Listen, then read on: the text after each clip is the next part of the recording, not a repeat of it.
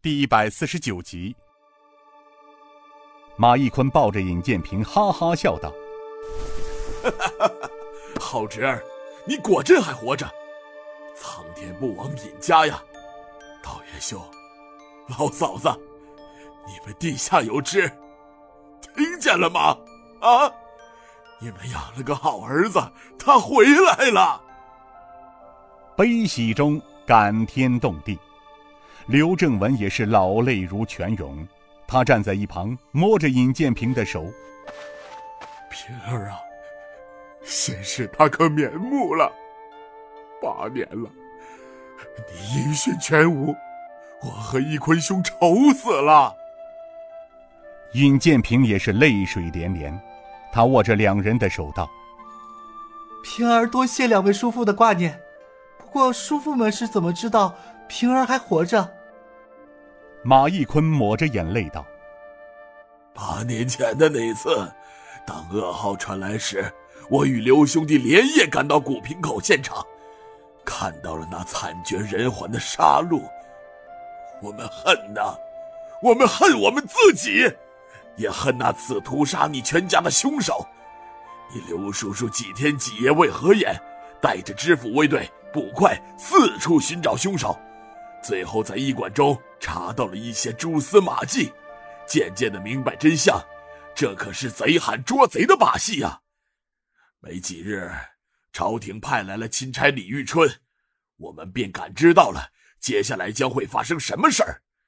没几天，刘老弟被李玉春关进大牢，我也被停职了。他拉着尹建平坐了下来。唉，那时候。是叫天天不应，叫地地不灵啊！就在一筹莫展的时候，一位姓郑的大侠从钦差李玉春那里盗得太师张权的一封书函，送了过来。从郑大侠那里获知了你们兄妹被一人救走的情况。为了保住刘延昌等人在古平口血案的罪证。我请那位郑大侠帮忙从死牢中救出了刘老弟。两位叔叔可认识那位郑大侠？哎，说起那位郑大侠，他与我见过两次面，可他蒙着面，如神龙见首不见尾。救出刘老弟之后，也就销声匿迹了。尹建平回头道：“九哥。”起来见见两位叔父吧。郑武走进大厅，笑嘻嘻的道：“哈哈，郑武见过两位老大人。”马义坤道：“你，你就是当年的那位郑大侠。”郑武道：“正是在下。”刘正文惊呼道：“恩人在上，请受我刘正文一拜。”郑武笑着扶住刘正文。哎，刘大人，我郑武救你，一是你是一个不坑害百姓的清官，二是看在马知府昔日对我陈家有恩的份上，所以才出手帮你们的。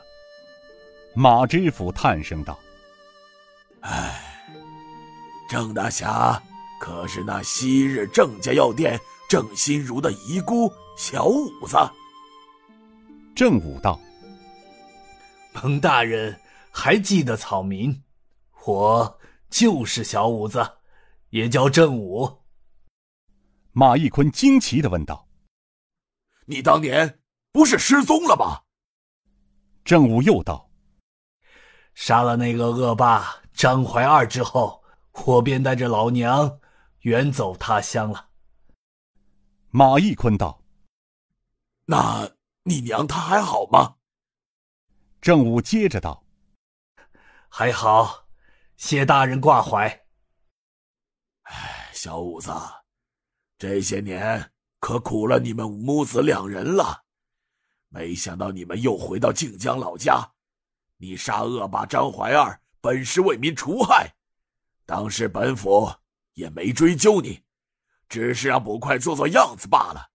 你为何还带着你娘一起走了呢？我知马大人的苦心，但毕竟是出了人命案，娘还是怕我被人抓，所以只有远走他乡避难一途了。哎，回来就好，回来就好啊！八年前那晚，我就看着你有些眼熟，但时间紧迫，我也没有来得及问你。没想到，你现在跟了特使大人，好啊，这才叫英雄有用武之地了啊！此时，走道的石柱边传来了几声轻笑。马义坤回头一看，是自己的大女儿马莹莹和刘正文的女儿刘梅，身边还有两个贴身丫鬟，在密切注视着尹建平，窃窃私语。马义坤嗔骂道：“你这鬼丫头，特使大人在此，一点礼数也不懂，快来见过！”这时，马莹莹和刘梅才大步走了下来。